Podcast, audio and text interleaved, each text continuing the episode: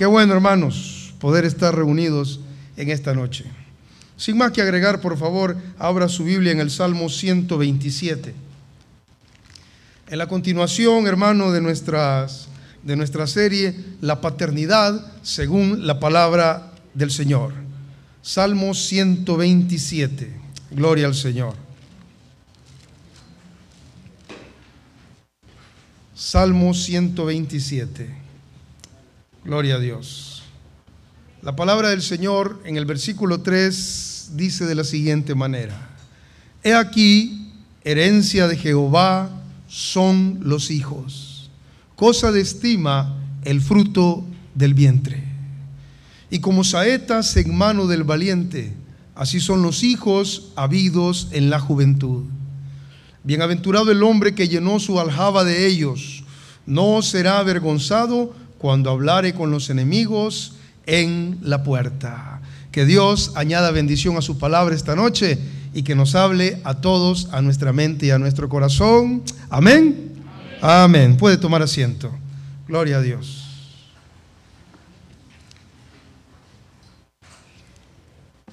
Este, este estudio, como hemos ido abordando los verdades de la serie de relaciones intrafamiliares, estamos ahora en la parte de la paternidad, de la paternidad. Esta es la tercera, la tercera parte de la paternidad. Y queridos hermanos, hemos visto en primer lugar tres tipos de provisión que el padre debe dar para sus hijos.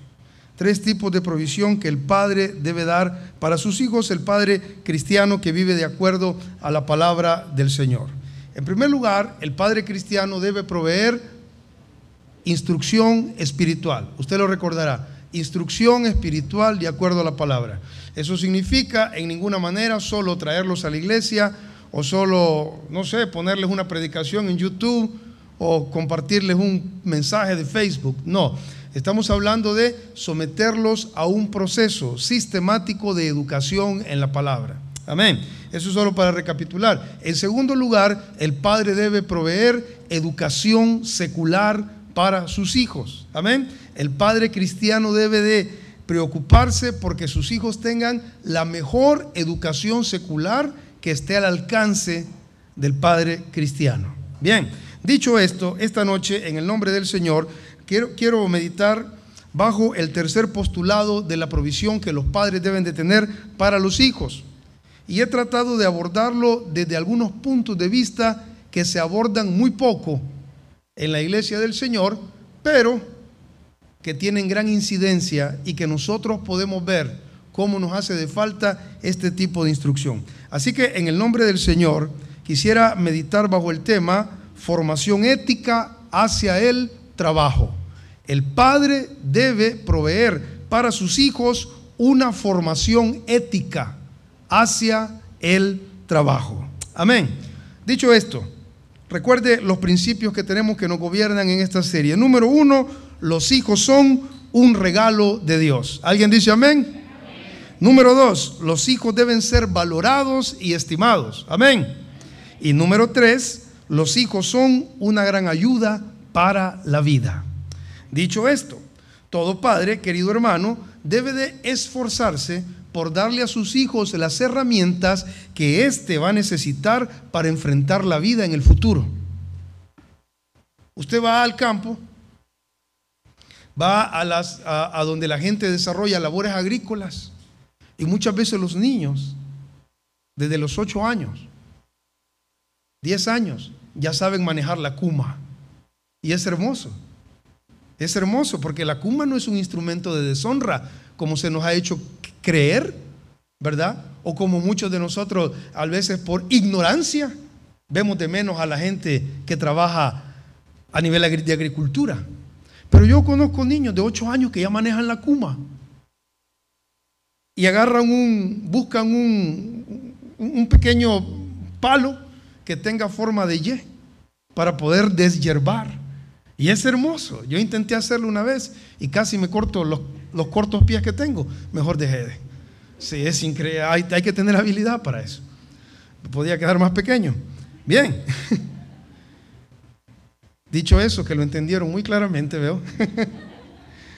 Eh, usted va y, ve que hay niños que fácilmente en el campo manejan eh, un asadón, manejan lo que se llama el chuzo, ¿verdad? Y manejan las herramientas de agricultura. ¿Pero por qué? Porque los papás le dicen, tenés que aprender esto. ¿Y por qué, papá? Porque te va a servir en la vida, hijo, le dice. Ahora bien, usted viene a la ciudad, al ámbito ya urbano. Obviamente no, eh, la cuma aquí no se usa mucho porque todo es cemento, ¿verdad? Entonces, pero usted puede decirle a un niño, hijo, tenés que aprovechar los años de estudio que te estoy dando. ¿Y por qué, papá? Porque te va a servir para la vida. Amén. Entonces, al niño le sirve la instrucción espiritual. Amén. Estamos ya claros en eso. Al niño le sirve la instrucción secular. Estamos claros en eso. Pero al niño también le sirve que le enseñemos la ética que como cristiano debe tener para desarrollar cualquier trabajo que le toque desarrollar en la vida. Amén. Así que usted quizás puede tener planificado que su hijo va a ser un gran ingeniero, pero la vida da vueltas. Y su hijo no quiere ser ingeniero, él quiere ser cocinero, que no tiene ninguna deshonra. Es un chef, ¿verdad? Palabra elegante para llamar a un cocinero, pero es un chef, un cocinero. Igual la misma ética que necesita un ingeniero, necesita el cocinero. Ética, valores. Su usted puede decir, yo quiero que mi hija sea una doctora, pero su hija podría decidir ser una modista. Palabra bonita para decir costurera, costurera fina, que no tiene ninguna deshonra. Usted podría decir, yo quiero que mi hijo sea un médico, pero su hijo quiere ser un constructor. Palabra elegante para decir albañil. Que por cierto, leí algo por ahí que dice, uno considera que los albañiles son pobres, dice, pero uno se da cuenta que el pobre es uno hasta que le pide un presupuesto a un albañil. El pobre es uno, hermano. Entonces, usted, hermano, puede decir, puede ver que las diferentes profesiones que existen, ya sean vocacionales o sean a nivel académico, de índole académico, todas las profesiones, todo tipo de labor, de, labor que genera dividendos, que Dios las ha establecido en esta sociedad y en este tiempo en el cual vivimos, necesitan tener una ética. Y la ética nuestra no es una ética cualquiera. La ética de nosotros es una ética que tiene que estar basada en la palabra del Señor.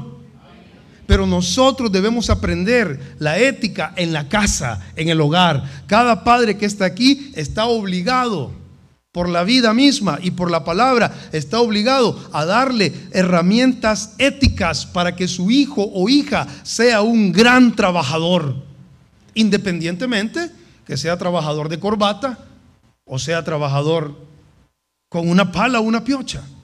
Que le repito, no ninguna profesión tiene ningún tipo de deshonra.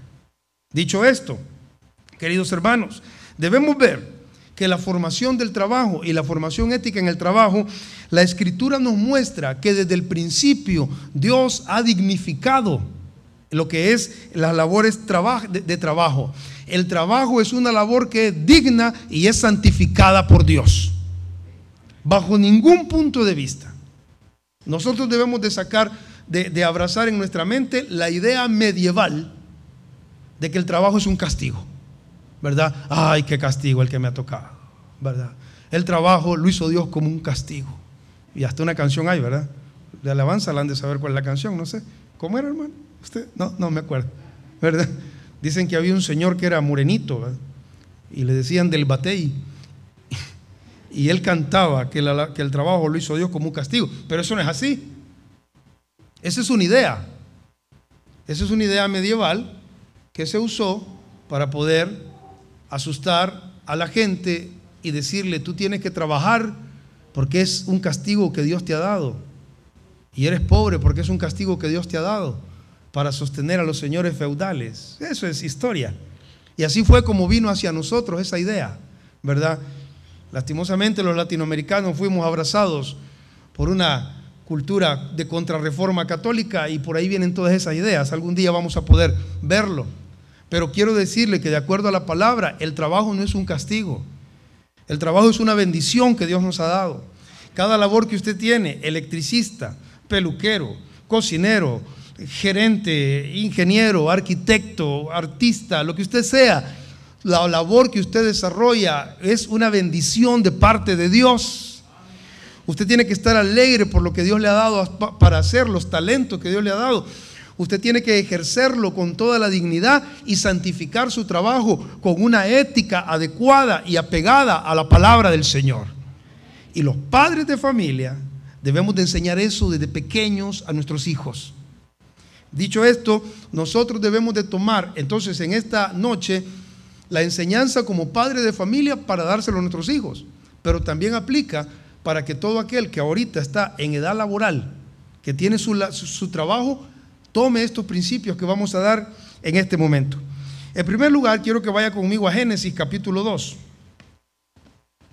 Génesis capítulo 2.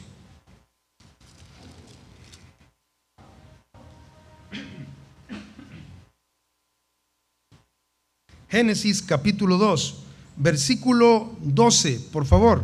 Génesis 2. Génesis capítulo 2. Perdón, versículo 1 era, no 12. Versículo 1. Dice la palabra del Señor. Fueron pues acabados los cielos y la tierra y todo el ejército de ellos. Y acabó Dios en el día séptimo Oiga, la obra se puede traducir también como el trabajo. La obra o el trabajo fueron Dios, dice, y acabó Dios en el día séptimo el trabajo que hizo. ¿Y qué hizo en el día séptimo? Reposó. Porque Dios estaba cansado, no. Él es omnipotente. Él no se cansa ni desfallece. Y no se dormirá el que te guarda, Merea. Amén. Mire qué hermoso. Pero entonces, Dios no se cansa ni desfallece como nosotros. Las fuerzas a Él no le faltan. Pero era para darnos ejemplo de cómo Dios quería que nosotros abordásemos la vida laboral. Y la vida laboral que el Señor está dignificando y santificando aquí nos dice que hay un tiempo para descansar. Amén pero que también hay seis días en los cuales hay que trabajar. Y entonces el Señor nos da el ejemplo. Entonces, cuando el Señor, Él mismo, trabaja él mismo hace una obra y él mismo dice, acabó la obra, lo que implícitamente está ahí, eh, eh, eh, la idea que está implícita en el texto es que Dios estaba desarrollando un trabajo. Por lo tanto, el trabajo vino antes de que el hombre fuera expulsado del jardín del Edén. Antes que el hombre fuera castigado, el trabajo ya estaba. Y recuerde que la escritura dice, ustedes lo han estado estudiando con nuestro hermano Tony aquí, ¿verdad? Algunos jueves, eh, han estado estudiando en Génesis, habrán visto que el Señor dijo, y vio Dios todo lo que había hecho y cómo era, era bueno en gran manera. O sea que el trabajo es bueno en gran manera. Amén. Bien, vea por favor ahí mismo capítulo 2 en Génesis versículo 15. Mire lo que hace el Señor. Tomó pues Jehová Dios al hombre, y lo puso en el huerto del Edén. ¿Para qué? Para que lo labrara y lo guardase. Dos palabras. Yo no sé cuántos de ustedes, eh, a cuánto les gusta estar en un jardín hermoso. Eso es bello, ¿verdad? Estar en un jardín donde, no sé, donde hay flores, donde hay las plantas bien, cada planta en su lugar, de repente estuve en un espectáculo maravilloso por ahí, algunas mariposas, ve algunos unos pajarillos, qué sé yo, tantas cosas bellas que están por ahí. Pero sabe usted que para tener un jardín así, eso requiere mucho trabajo. Si usted descuida un jardín, por pequeño o por grande que sea, cuando usted menos siente, está la mala hierba en medio. ¿Verdad? Mala hierba. Y eso hay que dedicarle tiempo. ¿Y qué es dedicarle tiempo? Hay que dedicarle trabajo. Entonces el Señor le dio a Adán en el huerto y le dijo, ¿sabes qué, Adán? Este huerto es mío, este jardín es mío, pero tú vas a tener que trabajar cuidando el huerto. ¿Sabe qué? Esos niños preciosos que Dios le ha dado, esos hijos maravillosos que Dios le ha dado, que ya dijimos que son un regalo, implican mucho trabajo para nosotros, para los padres. Así que, queridos hermanos, debemos enseñarles también a nuestros hijos el valor del trabajo porque Dios ha dignificado y ha santificado el trabajo. Amén. Jóvenes que están aquí, muchachitos de 13, 14, 15 años, que dicen, ay, un día me va a tocar trabajar, vaya preparándose y entre con la mejor actitud a la vida. Entre con la mejor actitud, porque el trabajo es una bendición que Dios le va a dar. Amén. Bien, entonces, versículo 15. Mira el versículo 19, por favor, rápidamente. Jehová Dios formó pues de la tierra toda bestia del campo y toda ave de los cielos y las trajo a Adán para que viese cómo las había de llamar. Y todo lo que Adán llamó a los animales vivientes, ese es su nombre. Y puso Adán nombre a toda bestia y ave de los cielos y todo ganado del campo, mas para Adán no se halló ayuda idónea para él.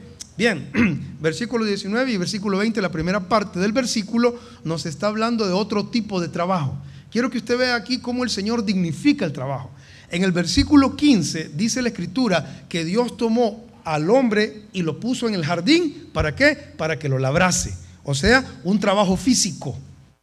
Y en el versículo 19 y 20 ya no estaba Adán labrando. ¿Qué estaba haciendo? Estaba haciendo un trabajo científico, un trabajo intelectual. Fíjense qué hermoso. Vinieron los animales y Adán, ¿qué tuvo que hacer? Ponerles nombre. O sea que Adán vio a un elefante cuando venía. El elefante venía barruntando. Así dice, ¿va? No sé cómo le hacía. no sé cómo le era. Alguien puede ayudarme, pero bueno. Y cuando el elefante venía barruntando, ¿lo va a hacer? No. Ah. Entonces Adán dijo un paquider, dijo, ¿cómo? Un laxodonta africana del orden de los paquidermos, llamado comúnmente elefante. Ajá, ese es un, un trabajo ya intelectual, hermano. De repente apareció un león, ¿verdad? Hermoso, con su gran melena, el león. ¿Y qué dijo, qué dijo, qué dijo Adán? Un carnívoro, aunque en ese momento no comían carne todavía, ¿verdad? Porque usted sabe, todavía no había el juicio. El león era vegetariano. Algunas esposas quisieran que sus esposos fueran vegetarianos también.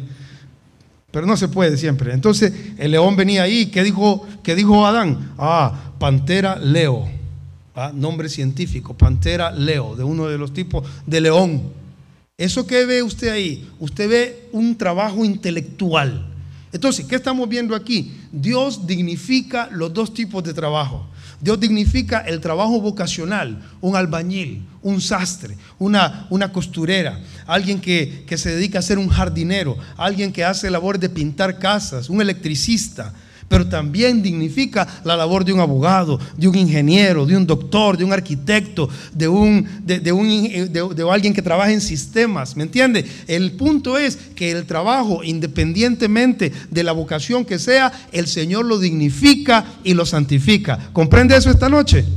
Entonces, ¿qué es lo que usted tiene que hacer con sus hijos?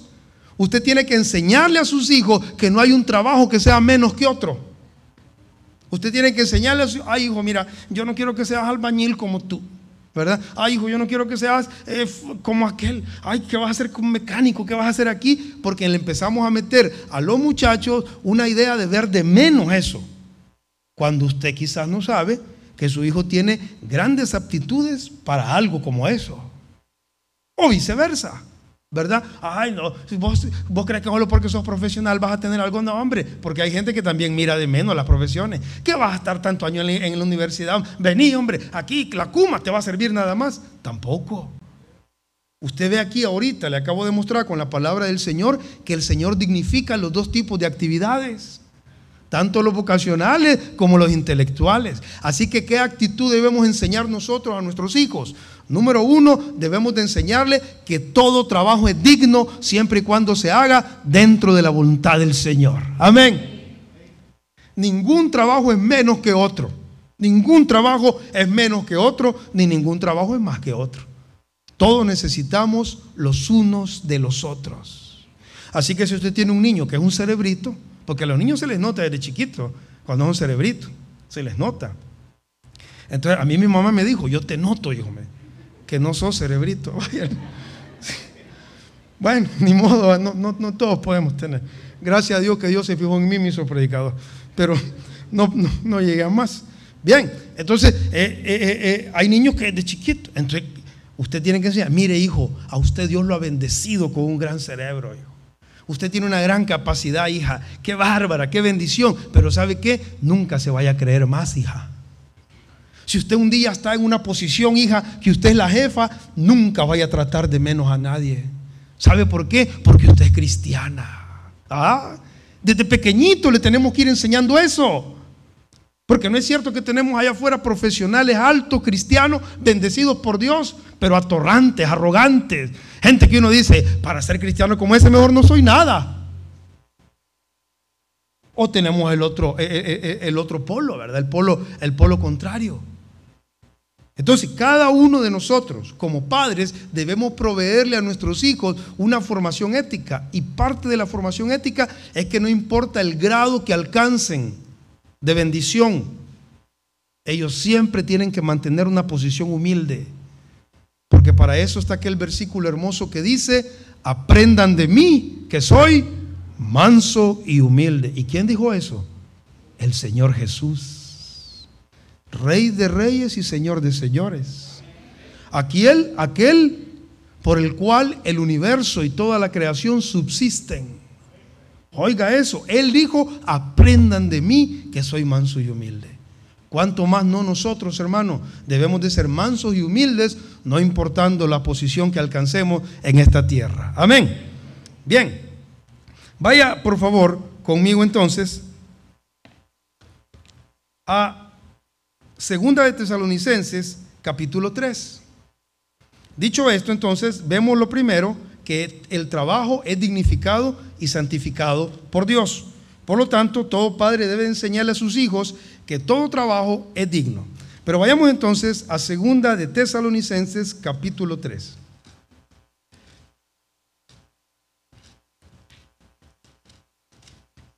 Capítulo 3. Bien, a manera de, ponerle en contexto de lo que vamos a leer antes que usted lo lea.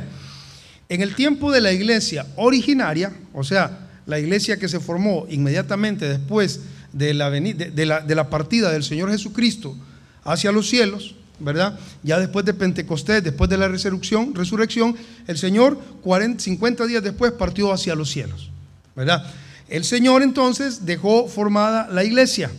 Y habiéndose originado la iglesia, algunos dicen que en ese momento, otros dicen que en la cruz, ¿verdad? Pero independientemente de eso, iniciando la iglesia ahí, muchos cristianos llegaron al convencimiento pleno que Cristo iba a venir dentro de esa generación que ellos estaban, viviendo. Por lo tanto, podemos decir, habían cristianos de, de 20 años y la esperanza media de vida en aquel entonces era por lo menos 60 años o sea que los cristianos jóvenes llegaban a decir, no más de 40 años y Cristo vuelve. Claro, nosotros debemos de mantener esa misma expectativa. Amén. No debemos de dejar de esperar a Cristo, porque Cristo podría venir esta noche. Aleluya. Pero también podría venir dentro de otros mil años. Cualquiera de las dos posibilidades es plausible.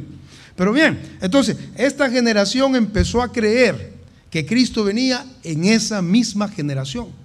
Entonces empezó a haber un tipo de conducta desordenada. ¿Y cuál fue la conducta desordenada? Como ellos dijeron, bueno, dijeron, ¿y si Cristo va a venir? Y ya dentro de poco viene el Señor, ¿para qué vamos a estar trabajando por tanto? Si todo lo que estamos aquí va a ser destruido. Es por eso que usted recordará en Hechos que dice la Escritura que habían algunos que tenían propiedades, recuerda, y fueron y la perdieron y lo repartieron entre todos. Esa fue una conducta, una conducta extrema de ese momento. Usted puede buscar en la Biblia y no había un mandamiento de eso. Eso fue una conducta extrema de ese momento. Por eso fue que cayeron en aquel problema Ananías y Zafira. Porque después se dieron cuenta que habían cometido un error. No es un error ayudar a los hermanos, jamás. Pero si es un error, ser insensato y deshacerse de aquello que Dios le ha dado para administrarlo con sabiduría. Bien, entonces vienen Ananías y Zafira, hicieron eso y después usted sabe todo lo que pasó.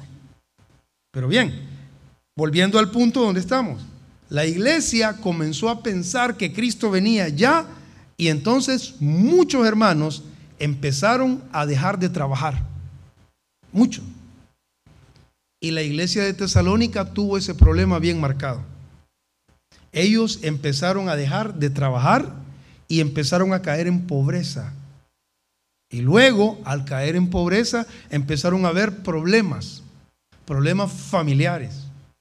Habían esposas que, que, le reclamaban a sus esposos que eran cristianos porque ya no había comida en la casa. Y estos esposos le decían, ¿y para qué nos vamos a estar matando si Cristo viene? Sí, pero hay que comer en la mediodía. O sea, estas son las cosas que yo le quiero decir. Si usted no prepara a sus hijos, ahora usted tiene a su hijo ahí cachorrito, ¿verdad? Digo cachorrito como cachorro de león. ¿ah? Así le digo yo a los hermanos, mire, es cachorro de león, le digo. Y los hermanos, pero bueno, pero en la casa son unos gatitos con la señora. Bueno, cuento aparte, experiencias aparte. Entonces, eh, ese niño precioso que usted tiene ahora, 6, 7, 8 meses, un día va a tener 25 años y va a estar casado y va a tener que alimentar a su familia. Y si usted no le enseñó desde niño, la familia de allá del futuro va a sufrir. ¿Comprende? A eso es lo que nos estamos adelantando ahorita. Por eso es que entonces la palabra del Señor viene para eso. ¿Y qué le dice entonces? Pablo, al llegar, le llegó la carta informándole de todos estos problemas que había. Que la gente no quería trabajar, que se habían puesto fanáticos evangélicos. Cristo viene, ya para qué vamos a hacer más, ya todo esto se va a acabar, las cosas del mundo son del mundo, yo soy de Cristo, estar haciendo pisto es del diablo y bueno, tantas cosas que la gente se le meten. Entonces, ¿para qué vamos a hacer esto? Vea entonces lo que dice el versículo 6. Segunda de Tesalonicenses 3:6. Entremos a la lectura con el contexto. ¿Qué dice? Pero les ordenamos, habla Pablo ahí en ese momento, les ordenamos, hermanos, en el nombre de nuestro Señor Jesucristo. Oiga, es una orden solemne. Cuando se pone adelante el nombre del Señor, no hay más que obedecer. Amén. Entonces, en el nombre de nuestro Señor Jesucristo, les ordenamos que se aparten de todo hermano que ande ¿Cómo dice la palabra ahí? Quiero que vea, por favor, detenidamente. Les ordenamos que se aparten de toda persona. No dice así, ¿verdad? Dice de todo hermano. O sea, de todo miembro de la comunidad. O sea que hay gente dentro de las iglesias que andan desordenadamente. ¿Y qué es andar desordenadamente en este contexto? Aquí no está hablando de borracheras, no está hablando de adulterios ni de nada por el estilo. Está hablando de gente que no trabaja. Así que si usted, como padre de familia, no le enseña a sus hijos desde ahora en la mañana, cuando habla en la mañana es desde que están niños, no le enseña a sus hijos que sus hijos tienen que trabajar, usted está formando gente desordenada para el futuro, aunque estén en la iglesia.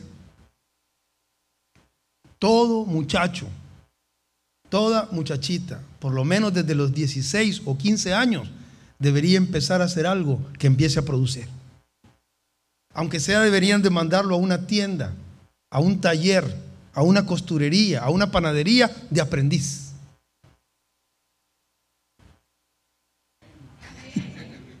Los muchachos, paguen ese señor de ahí. Ya va a terminar, hombre. Algunos que dicen, ¿cómo me caía de bien, hermano? Modo. ¿Sabe qué? No, pero, ¿y yo cómo voy a mandar a mi hijo a que no le paguen nada? Hace unos, unos días me tocó uno de las, hacer uno de, las, de los eventos más crueles que he hecho en mi vida. Una cosa más cruel. Llegó un muchacho a, mi trabajo y me dijo que quería trabajar. Ah, bueno, le dije. ¿Y cuánto paga? Me dijo. ¿Cuánto pagan? Entonces le pregunté, yo le dije, ¿qué sabes hacer? Le dije. Nada, me dijo. ¿Cuánto te debería de pagar yo? Me dijo. Le dije, nada, me dijo. Vaya. No quiso trabajar. Se fue. Entonces, usted tiene que entender que usted tiene, lo voy a decir de la forma más cariñosa posible. Yo, nosotros, los padres, hemos tenido a buenos para nada en la casa. Y tenemos que formarlos para que sean buenos para algo. Amén. ¿Eh? Mi hijo nace como un bueno para nada. ¿Qué puede hacer el niño? Dele los juguetes, los desordena. Dele la comida, la bota. No puede ni comer él solo. Se ensucia, no se puede limpiar. Es bueno para nada. Ahora Dios me lo dio para que yo lo forme. Ahora lo formo y lo voy a hacer bueno para algo. Amén. Entonces yo no voy a dejar que mi hijo sea un esclavo de las redes sociales. Yo no le voy a regalar a mi hijo un teléfono para que esté como que zombie todo el día. Y en la tarde cuando llegue me diga, papá, necesito para saldo. En vez que me diga, hola papá, ¿cómo estás? Buenas tardes, ¿qué tal viejo? Qué lindo venir. Nada, necesito para saldo. O peor aún, le debemos saldo a la señora de la tienda porque fui a fiar. ¿Comprende? Hermano querido, en este contexto lo que estamos viendo en el versículo 6 es que habían hermanos dentro de la iglesia que no querían trabajar. Y el pretexto de ellos era que Cristo ya venía. Ese era el, pretexto. Entonces, lo que ¿cuál es el problema aquí? ¿Cuál es el problema aquí? Es que luego nosotros, los padres de familia, tenemos problemas en el futuro. Porque tenemos hijos que no pueden salir adelante en la vida. Porque llegamos a, edades ya mayores, ya adultas, que cuando deberían de ayudarnos, en vez de eso, todavía tenemos que seguir dándoles. En este país donde las pensiones son tan exiguas, tan pequeñas, tan mínimas, hay padres que no han podido disfrutar su pensión porque todavía tienen que darle a su hijo que ya está grande. Y usted sabe que eso no es secreto, ni es raro. Pero la pregunta es, ¿qué hicimos nosotros para formar a nuestros hijos? Entonces, todo padre cristiano debe de darle una formación de ética laboral a sus hijos y decirle, hijo, hija, usted tiene que aprender algo para ser alguien en la vida. De preferencia, usted como padre de familia debería mandar a sus hijos a que vayan y aprendan una vocación. No estoy hablando de mandarlos a cantar. Eso es algo hermoso, algo lindo. Pero en el país yo no sé quién vive de cantar, ¿verdad? Aquí eso es puro placer y pura, pura inclinación artística y qué bueno que hay. Pero a nadie le pagan por cantar, ¿verdad? No, usted, es que mi hijo es un gran pintor. Sí, está bien, mándele una academia de pintura para que haga sus, sus, talentos artísticos, los potencie. Pero aquí los pintores, los artistas... Mm. Así que si usted tiene un pintor en la casa, un gran artista, mándelo a un taller de panadería y que se convierta también en un gran artista. ¿Comprende la idea?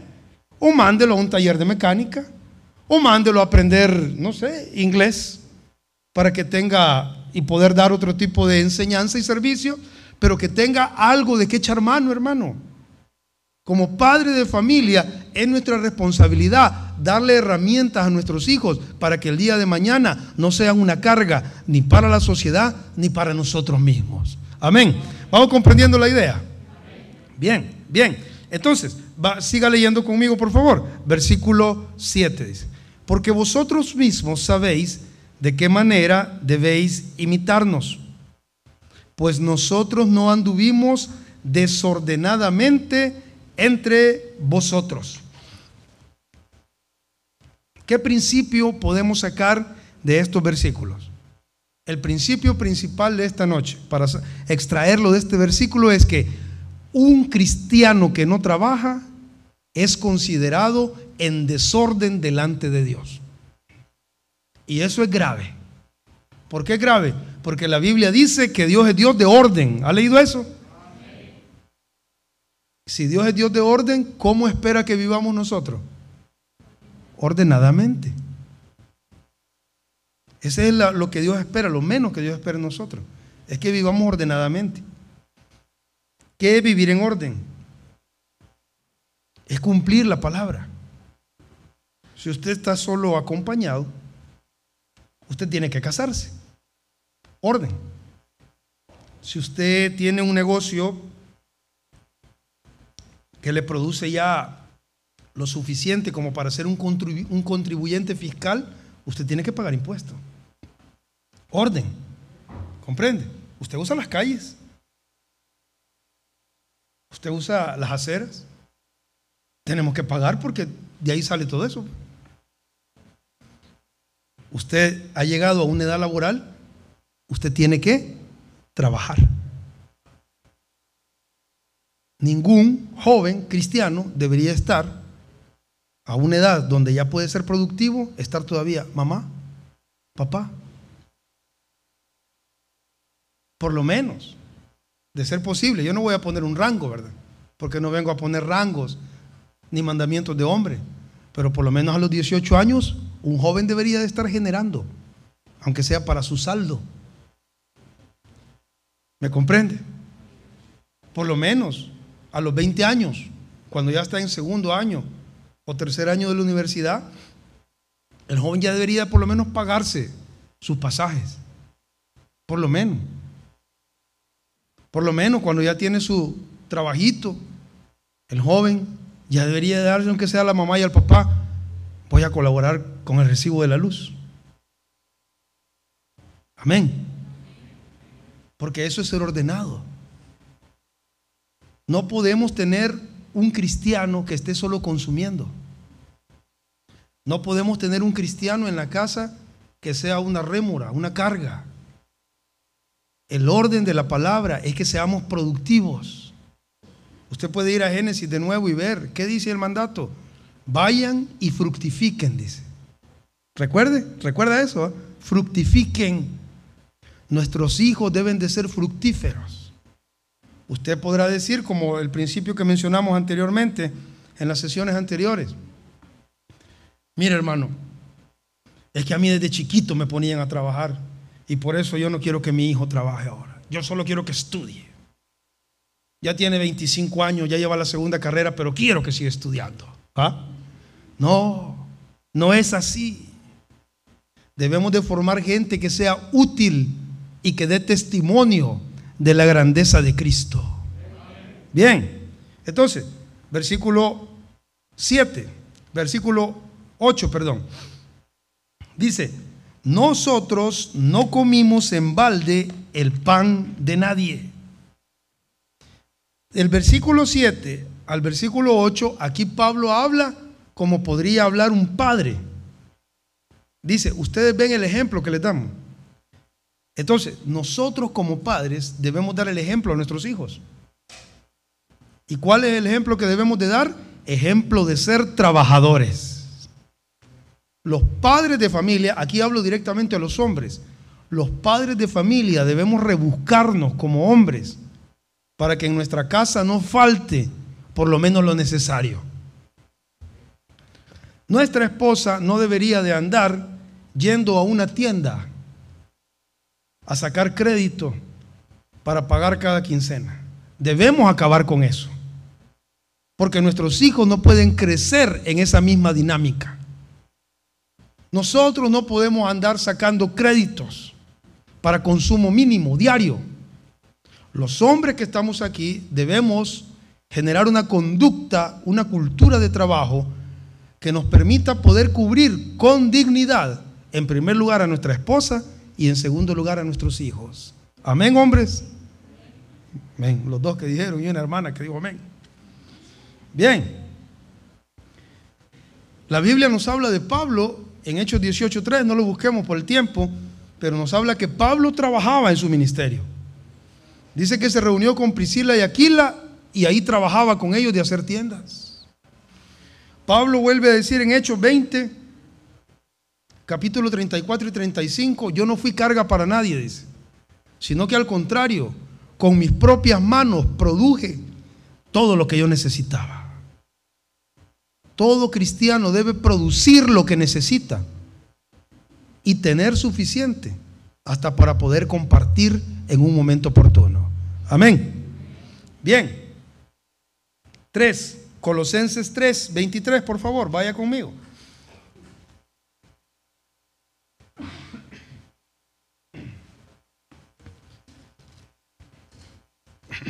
Colosenses capítulo 3. Versículo 23. Mire lo que dice la escritura.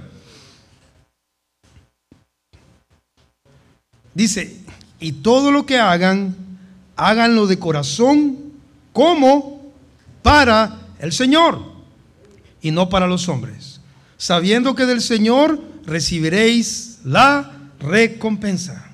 Oiga esto, los padres debemos enseñar a nuestros hijos que deben servir con excelencia.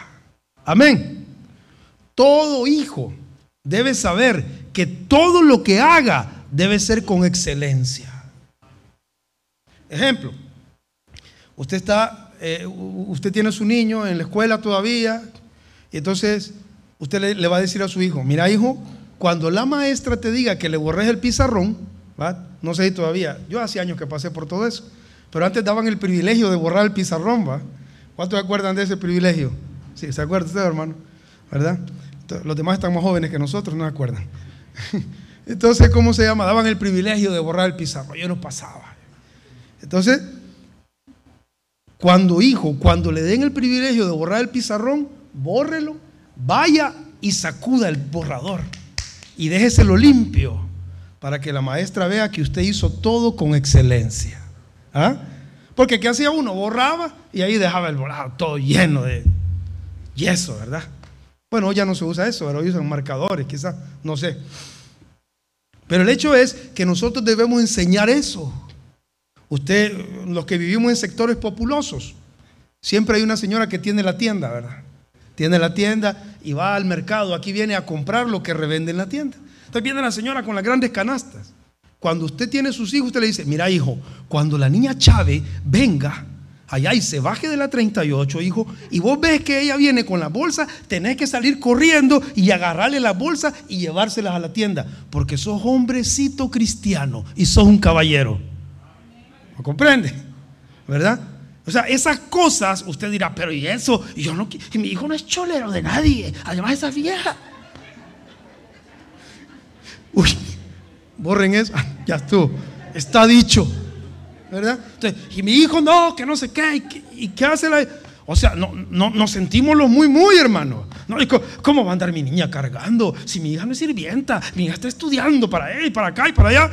Hermano, un día la van a agarrar y usted no va a estar. Y lo van a agarrar en un trabajo y lo van a obligar a hacer cosas que usted se podría poner a llorar. Y si ellos están acostumbrados, sí, soy la licenciada fulana de tal y a toda honra voy a barrer esta oficina. ¿Ah? ¿Por qué no, pues? Soy el ingeniero fulano de tal, pero lo voy a hacer en el nombre del Señor, porque a mí mi papá me enseñó que cuando yo barriera, barriera como para el Señor y no para este viejo, digo para el jefe. ¿Sí o no? Pero ¿qué tenemos ahora? Tenemos al ingeniero y damos gracias a Dios por el título, hacemos acción de gracia y el ingeniero es un ingreído que cuando llega el primer trabajo que Dios le regaló, le dicen, mire ingeniero, haga esto. Yo no estudié para eso. A mí el Señor me bendijo con esto y esto, y soy un príncipe de Dios y real sacerdocio y nación santa. Todo enfermo, el pobre ingeniero, enfermo de la autoestima. Y ya cuando en la noche, cuando diga, ¿y qué tal te fue, hijo? ¿Cómo te fue? Me despidieron. ¿Y por qué te despidieron? Porque vos, papá, no me enseñaste a ser humilde. Porque vos, papá, cuando yo estaba pequeño, me metiste ideas que yo tenía que ser alguien grande, alguien y mira, ahora no puedo, tengo grandes problemas en el carácter. Hermano, debemos enseñar a nuestros hijos la ética en el trabajo. Terminando, en los minutos que me quedan. En 1905, esto es interesante, en 1905, ahí lo investigan ustedes, había un sociólogo alemán llamado Max Weber. Max Weber eh, escribió un libro precioso que se llama La ética protestante y el espíritu del capitalismo. Fíjense, no o sea, la Biblia es nuestro, nuestra regla de fe y conducta, pero tenemos que leer más, señores. Si no, nos van a dormir, ¿verdad? Así que Max Weber escribe esto y, y tomé un pensamiento de ahí, que él dice, oiga este pensamiento, los líderes en los negocios, hablando de 1905, los líderes en los negocios y los poseedores del capital, y los grados elevados del trabajo y el personal altamente técnico y comercialmente preparado en las empresas modernas es altamente protestante. ¿Cómo la ve? ¿Qué significa esto? Que cuando un cristiano recibe de parte de sus padres, no digo de la iglesia, de parte de sus padres, recibe valores espirituales, de ética laboral, alcanza grandes posiciones materiales. Aquí se rompe el mito, un mito evangélico que hay. La maldición de la pobreza. ¿La han oído? Es la maldición generacional de la pobreza.